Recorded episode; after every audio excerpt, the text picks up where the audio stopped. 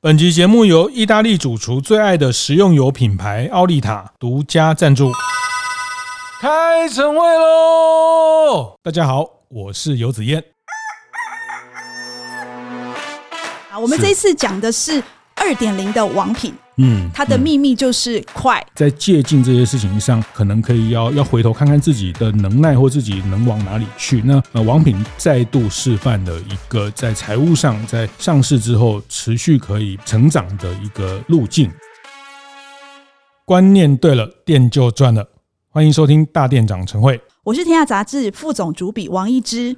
我是大店长读书会创办人游子彦。嘿，今天我们这一集的节目呢，热腾腾的封面故事是这个 这个封面故事呢，我们两个都很有感觉。哦，是是是，不是？我觉得台湾的三百万人以上都有感觉。为什么我说三百万人？因为这个集团这个公司它的 App。有三百万人在台湾下载它哦，我也是其中那个三百万分之一。哎呦，你也有下载？当然有啊，我们那么爱贪小便宜的人 因为每次去吃他都会再送你下一次的餐券啊，怎么可以没有下载呢？哇，所以这个真的是还蛮有感，好又热腾腾的封面啊，赶快讲，你要讲的这个封面是你的大作，哎呦，不要这样说嘛，我们这次讲的是二点零的王品。嗯，它的秘密就是快，嗯、这个因为它股价涨得快。哎、欸，是他从 从上次我们有一次录音，最近然后说他他快两百了，哇，现在又三百多，快四百，现在又在三百上下。应该不只是他啦，我觉得所有的餐饮股都是这样。其实我看到这封面哈，其实蛮替台湾服务业开心呐，就是说大家走过了疫情之后，呃，当然疫情过程确实非常多的服务业很辛苦，然后甚至关店或是转型，或是可能需要重新设定一些。模式，那呃也很恭喜，像王平、像瓦城哈等等的上市柜公司，精华哈也表现都非常好哈，在疫后不管是呃它的营运的状况哈，还有股价的财务上的表现，都让投资人还蛮开心的。好，那所以王品当然又是其中非常代表性的一个品牌。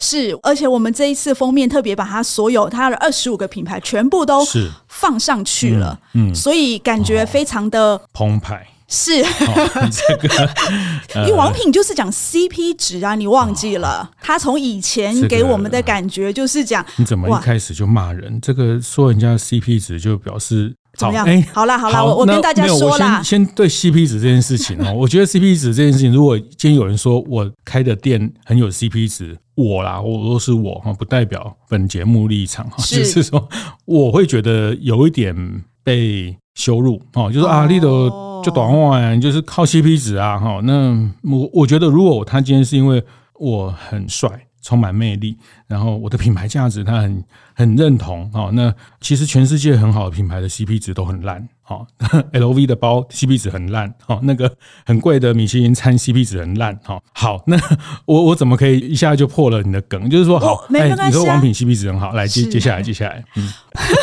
你讲到现在，我不知道怎么讲下去。我我那个我 我们同事呃不是同事啊，我的很多听大店长晨会伙伴都说，哦，之前狗每次听你跟一姐那边讲，我们都替你捏把冷汗。你们你们真的是有在吵架吗？有啊，我们真的有在吵架。有啊，然后那你们他很怕听到一半。就突然有人甩头不继续录了，这样哈。哦，真的，那我今天来演一下，我们故意制造这种张力。好好，那个这一段其实就是刚刚子燕说的，就是说。哎，你是不是在侮辱我说我的 CP 值很高？其实就是说现在的市场氛围有很大的转变。但你回想一下，在二三十年前，就是在王品创立那一段时间，其实那段时间他是用那个套餐式的方式，让你觉得说，哎，我点一个套餐，我可以吃很多很多东西。在那一段时间，对于消费者来说，尤其他又是第一个打出这样子的一个，不只是用套餐方式差异化，他也用服务来做差异化。其实那时候获得很多消费者的青睐啊！对对对对，是同意了，同意了。我觉得 CP 值是确实是在台湾的现在大部分的上市柜的餐饮里面一个蛮核心驱动大家呃买单上门哦上门去。那社会也一直在改变哦。其实像我自己观察，像接下来往下一代的年轻人，其实吃大餐对他们来说，其实已经是日常的时候。那我们这一代的人，其实吃大餐还是一种奖励哈。那当然，作为一种大众的品牌，王品在大众市场的成功，包括现在二十二十五个品牌哈，这个真的是眼花缭乱哈。对这种品牌这么多，我也是有我的看法。但是总之，股价就是涨上去了哈。那我觉得财务指标是一个指标哦。那这个部分我自己也看了一下，其实全世界。世界不是只有台湾，全世界的餐饮股在疫后都得到了非常大的红利跟反弹哦。麦当劳也到了股价的新高哈，但是你如果再细看一下麦当劳的本益比，也不过三十倍左右哈。那本益比就是股价除以它的获利 EPS，大概是这个概念哈。那意思是说，它要照这个 EPS 赚钱的速度。可能要赚三十年才能把这个投资的钱赚回来哈。那麦当劳我看了一下，大概三十哈，星巴克接近四十，三十八、三十九哈。那台湾的餐饮股的本益比非常非常的高，高过全世界平均，大概在五十出头。这个类股哈，那是你其中又有王品到六十几哈，六十几的本益比哈，台积电也不过十来倍而已哈。那以王品这个股价本益比是相当相当相当的高哈，高过呃麦当劳。那它的价值是可以怎么去看待？我想这个每个投资人有自己的看法哈。那我也有我的看法啊。不过我还是想先听一姐看法哈。这个 你终于愿意听我讲了，你刚刚已经把你的看法讲完了。我刚刚一开始前说我上一段先让你讲，结果我还是我讲。好，那我就闭嘴好，让你讲一下这次这个。重磅的服务业的封面哈，这个王品二点零的秘密，快快快哪里快哈啊？是快什么？来跟大家分享一下。来啦，我知道啦。子燕他对于这样子的模式，或是这么多的品牌，其实我早就知道他一定会有他的想法、他的意见。但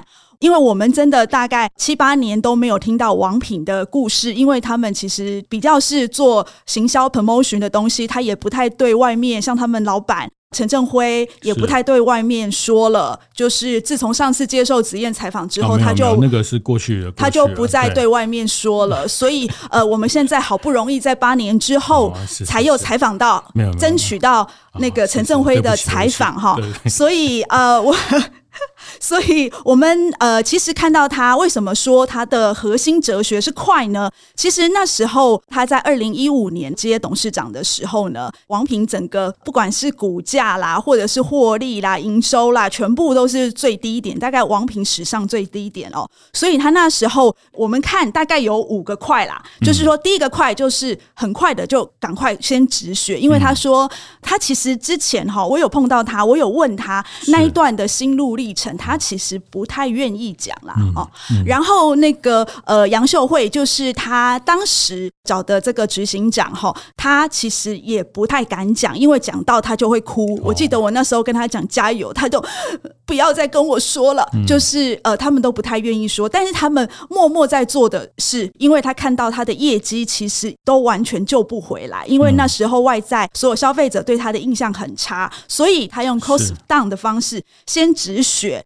他赶快看一下，就是说这个品牌是好是坏，不好的呢，他也不像以前的呃王品呢，会有一个想法，就是说大家都是一家人嘛，手心手背都是肉，那我就不要砍了。那陈振辉他也是一个还蛮坚决果断的人，他觉得这个品牌如果救不起来呢，好吧，那我就砍掉吧。再来就是。因为他觉得在台湾呢，只能做多品牌策略。你大家也知道，说他们之前一直说要做国际化啦，去美国国际化。去泰国国际化，结果没有一个成功嘛？对，通通失败。所以他觉得在台湾这个市场呢，我们还是比较有优势一点。所以呃，我也不能用单品牌，因为单品牌其实他觉得很难做大，所以他觉得还是要延续呃他前一任董事长留下来的所谓多品牌策略。但是他多品牌策略其实就分两种哈，第一种就是呃新的品牌呢。他在创新品牌的时候，他就是快。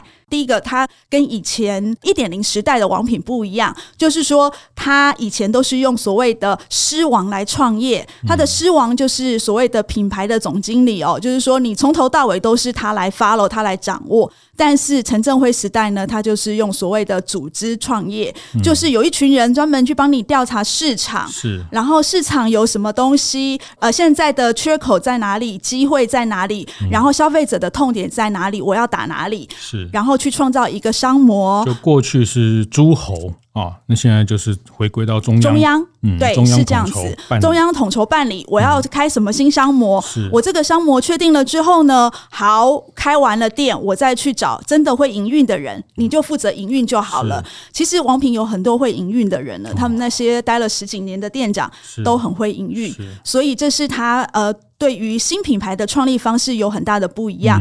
嗯、呃，然后你新品牌呢，它。其实所有的品牌，它有定一个标准，它有设一个所谓获利率的模式，嗯、就是你一旦这个六个月呢，获利率没有达到百分之十的话，你就要注意一点了。就是有可能会被砍掉，嗯、但是因为你只有开一家店，他怕会错杀这个新品牌，所以呢，他就有机会让你再开第二家店，嗯、在别的地方试试看是不是你的地点选错了。嗯、那呃，新品牌如果过了一年之后真的都没有起色的话，他就考虑。就直接把它是呃斩断了，嗯、就不让它再有发展的机会。嗯、我不知道子燕知不知道，譬如说像那个，我其实自己很喜欢那个木月，哦，那个它是一家粤式餐厅，其实就这样被斩断了。这个是它集合的方式。嗯、那旧品牌呢？比如说王品啊，然后陶板屋啦、西提这几个我们都耳熟能详的品牌呢。也是一样，连续三个月，如果你获利率没有达到百分之十呢，你就要留校查看了。是，对，这个就是它快稽核的方式。太弱留强。就像我们这个行业以前有一个呃用水果命名的集团，那老板就是香港人哦，他们就是用。摇苹果树的方式，哦，就烂的就会掉下来，很好的就继续，哦，就是淘汰，永远淘汰在后面十趴的，所以每个人都要像赛马一样往前的冲，哈，这个从杰克威尔许这个过去被誉为神级的大师，哈，那所以这个非常科技业、非常制造业、非常呃有效率的把这个跑在后面的人就踢掉，就铲除了，哈，然后就不断用新的，那追求获利的极大、规模的极大，帮投资人赚钱。嗯，很棒，了不起。我觉得你话中有话啊、呃，没有没有，我只是在帮你。制作人都在笑了，乔治哥都在笑了。我帮你诠释一下这个，很棒啊，这很快啊，很好啊，这个是一个很明确，我觉得很明确，这个是我。我们先我们先不要说它好或是坏，我没有说它不好。我觉得你 你的口吻都在说它不好。我没有没有没有没有，你不要这样莫须有。我们这样我们这样以后的王品订不到位置哈，我们都我现在已经你现在已经订不到位置了吗？我现在都只能吃到。呃，坦白讲，我这几年大概只有订得到什么夏目尼啦，哦，那呃不是说夏目尼不好，我很久就订哦，然后我大概只吃得到这个，呃这几年我大概有偶尔吃到夏目尼啦，大概嗯其他的都订不到，陶板屋也很难订哈。那所以其实好其实他对啊，所以很好啊，他就是消费者还是很喜欢他的这些改变嘛，CP 值啊很高，CP 值啊吃的很开心，很饱。好。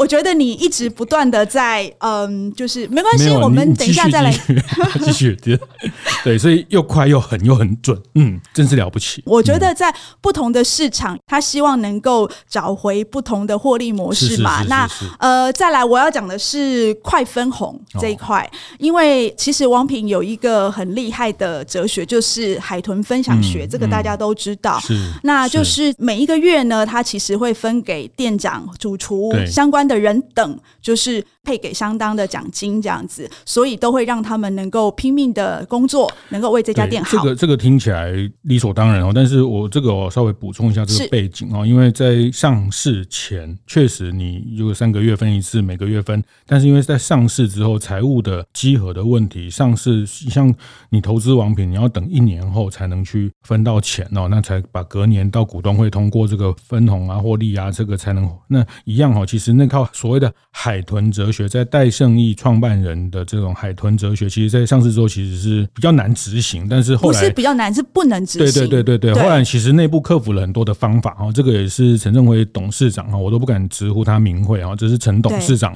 要要去变革的一个很重要的成绩。对，不会啦，他会，我觉得他从那时候到现在一直对你心没有没有没有，千万不要谢谢你 这样。没有没有，我们只是一个呃这个小小的这个消费者哈，就是希望常常你可以订得到位置这样而已。哦，真的好好，大概就这样而已。好，是是，好，我会跟他说，把你从黑名单除掉。没有没有，我们 嗯。所以呢，刚刚子燕说的就是，哎，上市了没有办法执行怎么办？对，所以呢，他们就用信托的方式，嗯、但是刚开始那个信托的方式，哦、老实说并不好。是，是然后后来呢，他们觉得这个还是在吃大锅饭的感觉，他们很不喜欢这样，嗯、希望能够找回刚刚说的创业的那种精神，嗯、所以他们又想办法去突破，后来创了一个叫做创展办法，哦、它就是有一点点是每一家新开的店都变成一个虚拟的公司，然后呢，他再从那边想办法让你去投资，然后一个月之后让你分红，然后其实他的绩效就绑着店长、主厨还有总部的这些相关部门的主管。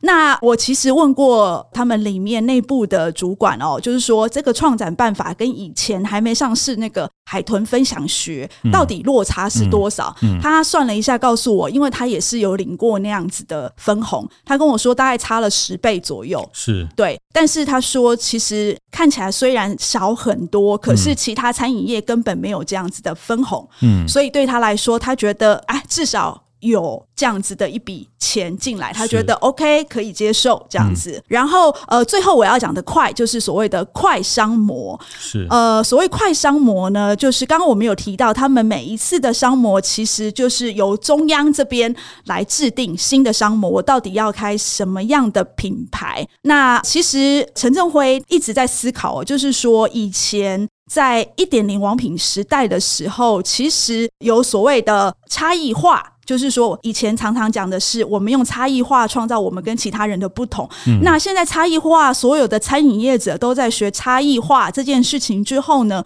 王品要怎么区隔出来？所以他想的就是，嗯，那如果是这样子的话，我在全台湾已经有三百多家店。然后有二十五个品牌，我是不是能够朝规模化来进行？嗯，所以他用规模化来思考，他就发现说，哦，那这样子我最擅长的优势应该是所谓的供应链，哦、因为一般人会把供应链当成一个就是所谓的资源的角色，一个配角。嗯嗯、那陈正辉对他来说呢？他觉得是一个攻击的利器，是，所以呢，他就开始做了一件事情，就是以前王品都讲所谓的前店后厂，就是没有中央工厂的这样的制度。嗯、但是他从二零一八年开始就成立了这个子公司，它叫做万仙。对，然后呢，就所有的食材都由他。采购、配送、检验，然后除了供应给自己的店之外呢，他其实也开始争取其他小型的连锁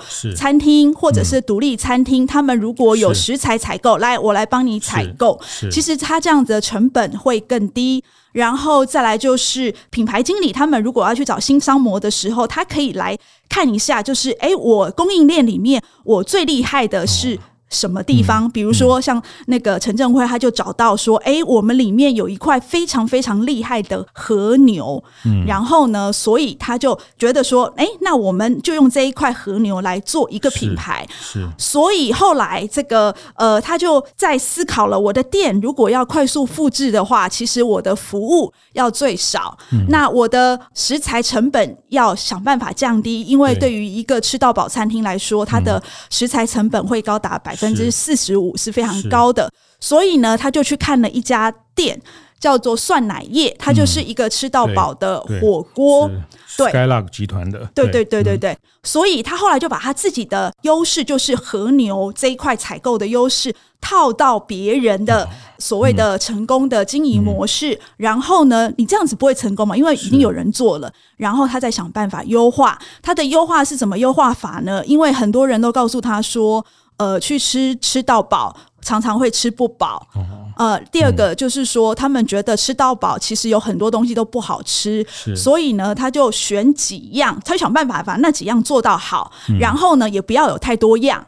所以呢，这样子其实你就可以去那边吃到是道道都好吃。嗯，听起来就是他似乎重新定义了他的核心的能耐哈，从过去比较重视满意度啦、服务啦，或者是说，甚至现在像内文也谈到，像制造业、电子业去用供应链的方式来，甚至在产品设计的时候就去思考供应链的条件哈，从设计的思考，那我觉得这个变革都非常非常的精彩，非常了不起哈。那呃，我我是真心说哈，那我我觉得陈董，好了，我感受到你的真心了。对，陈董在我在采访的那个时代，他最后的一个见面，他跟我讲了，他接了王品之后，他要一成不变哈。我永远记得这四个字，他说他要一成不变，九成都要变，九成都要变哈。那我觉得他确实实现了这个诺言。我们为什么一成不变，九成都要变呢？我们休息一下，待会再回来。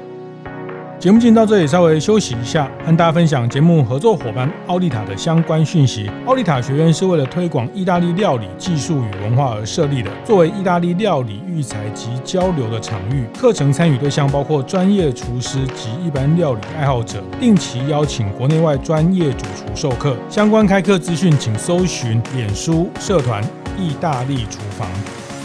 欢迎回来，我们服务一点觉的节目哦。上一段结束之前哦，子燕有特别提到，我记得应该也是二零一五年采访陈振辉董事长，他那时候有提到说，呃，他领导王品是一成不变，是九成都要变。对对对对对，哈，一成不变，啊，我听了有点纳闷，哦，他就补充九成都要变。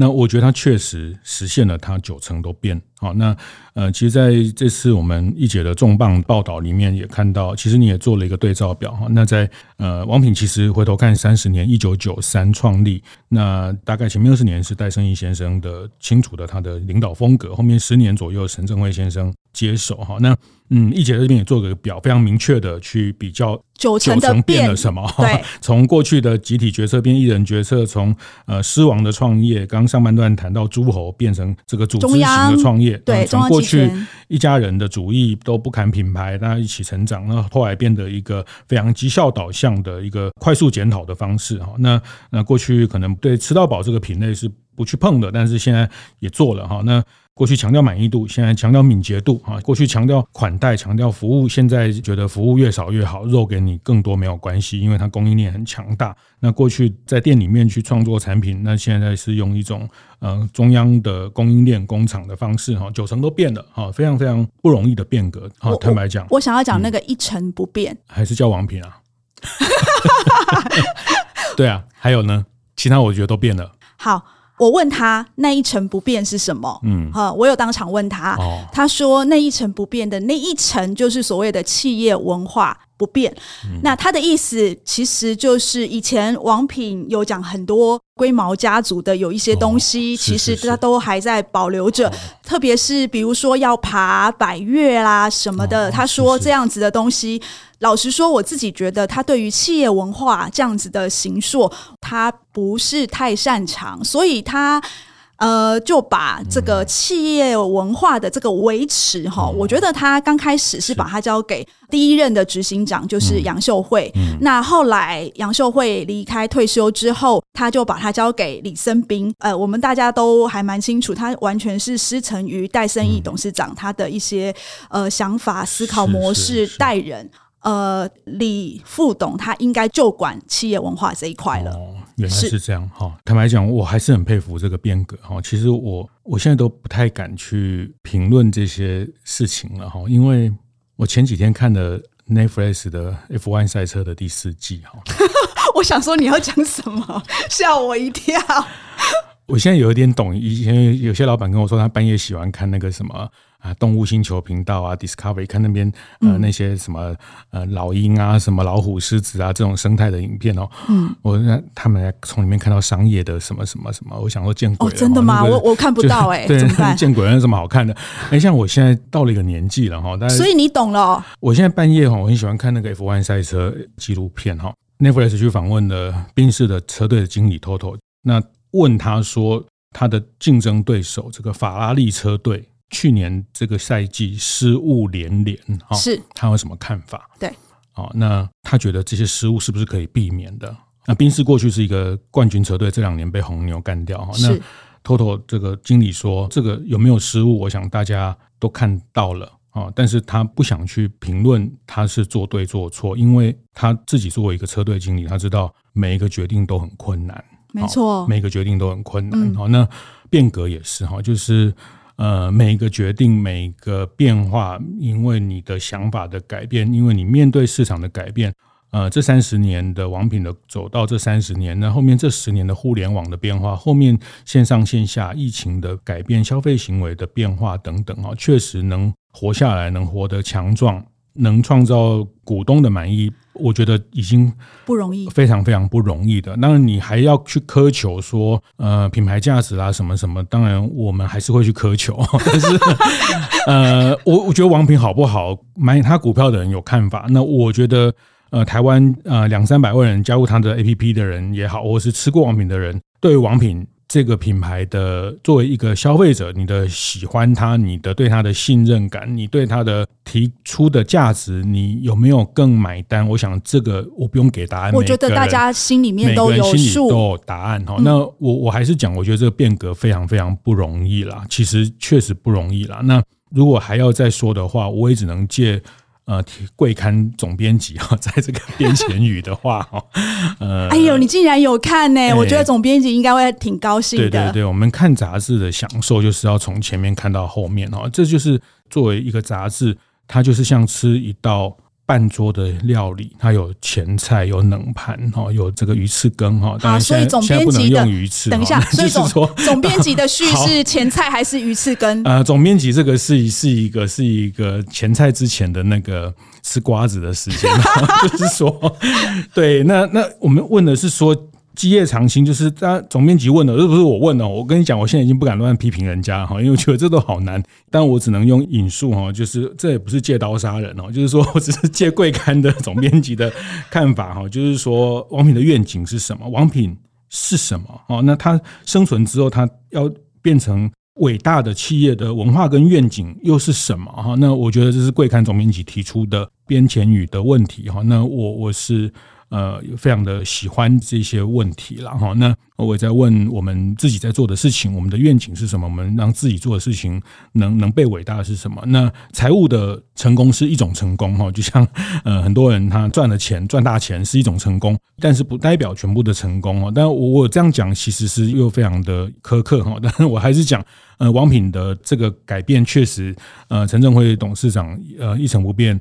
变了九成，能把这个九成的变做得如此的彻底，做得如此的淋漓尽致，那我觉得这个确实是非常非常不容易的事情哈。那当然，我自己比较大的看法哈，就是我对品牌这件事情，我觉得如果我们今天做餐饮业的伙伴，大家在看待这个品牌的思考的时候，对品牌这件事情，王品有他有他的看法，他这样做每一道菜每一种品类都是一个品牌哈。那但是。我也觉得，在这个市场上也同时存在，呃，像今年四十周年的春水堂，像鼎泰丰啊这样一个品牌做得非常非常深，做得非常非常的呃有它的信念，或是它的餐饮的文化的内涵哈。那这个也是一种模式。那呃，餐饮市场本来就是这样哈，就像消费者，有人喜欢吃重咸，有人喜欢吃 CP 值，有的人喜欢吃 Fine Dining。我觉得没有好或不好。对，那我觉得大家都在这里面找到了一条路，那只是说我只是呃，如果鸡婆一点，就是说提醒大家，在借镜这些事情上，可能可以要要回头看看自己的能耐或自己能往哪里去。那呃，王品再度示范了一个在财务上，在上市之后持续可以成长的一个路径啊，我觉得这个是毫无疑问的被证明了啊。那我觉得也非常谢谢易姐透过一个很完整的报道，让大家平常只是吃，只是排队，在看到他后面在做这样的变化的那个难度跟那个后面的一整套的思维。我觉得，如果就我来看的话，因为总编在写这个编者话之前，我有跟他分享过，我这一次刚好我同时做了王品跟新宇哦。嗯，我其实，在看这两家企业，其实我有很深很深的感觉。就是说，呃，我先介绍一下新新宇，其实大家都对他的创办人还蛮熟悉的，张国伟这样子，财阀家的小儿子。哎，这个是哎、欸、是什么？哎，这不是一个 韩剧 哦？对对对，类似啦，类似这种东西啦。那其实我以前都会不太理解，为什么。么一个人想开飞机想开成这样？就是说他会为了这对飞机这么喜欢，嗯、然后真的去创了一家航空公司，因为别人也办不到。老实说，我们也很少人能够跟他一样。那刚好他有这样子的 support，他可以让他成立一家航空公司。可是我这一次采访了他里面所有上上下下的人之后，我才从他的左右手那边听到一个关键。其实他要创这个航空公司，并不是因为他想要争那个长荣、华航现在目前现有的那些 player 的这一块饼，他是因为看到。台湾在这样子一个地理位置上，嗯嗯、以前呢，新加坡樟宜机场是来跟桃园机场学习的，嗯、但是呢，在二零一九年的时候，台湾六家航空公司的运力加起来，哈，对，其实不到新加坡航空跟国泰航空的三分之二，嗯。所以意思是说，他觉得这是一个他的梦想。他觉得，呃，在台湾这样子的地理位置上，作为北美跟东南亚的中转地，他其实有很大很大的发挥空间。他其实是靠一个梦想在支撑他的想法。那呃，我回过头来看王品哦，其实我们现在当然要来看他的梦想，但是这八年来，我觉得对于陈振辉来说，有一个很大的动力是。呃，活下去，求生存。为什么我说求生存？哈，大家可能觉得王品很稳了，应该是没有问题，怎么样怎么样？其实我后来听到他告诉我当时的状况，因为他告诉我说，当时王品会不会倒都不知道。嗯，我我还质疑他说哪有这么夸张？对我们来说，王品怎么可能会倒？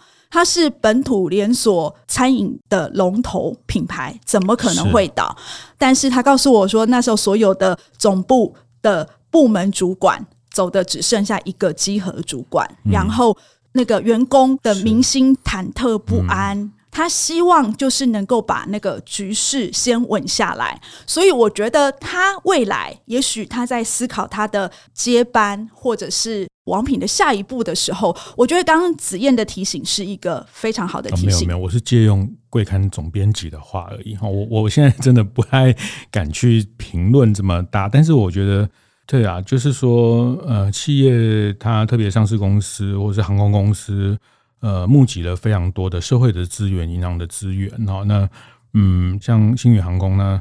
他乘着某一种比较大的愿望哈，那或是梦想哈，那当然这里面充满了商业的计算啊，那我觉得这也是必要哈，那只是说我觉得这个在。呃，我觉得接下来的消费者也好，或者接下来的这个世道了哈，就是说对于一个有有信仰、有有理想的，不要讲那么远哈，就是甚甚至包括现在这个呃重视 ESG 的公司哈，现在这个很多人的的会会越来越在乎它是不是实践的 ESG 啊。你说阿伯啦，大概弄嘛 CP 值啊，那他诶，当然你你这样想也行啦哈，我也不反对市场永远有一群需要 CP 值去满足的人哈，那。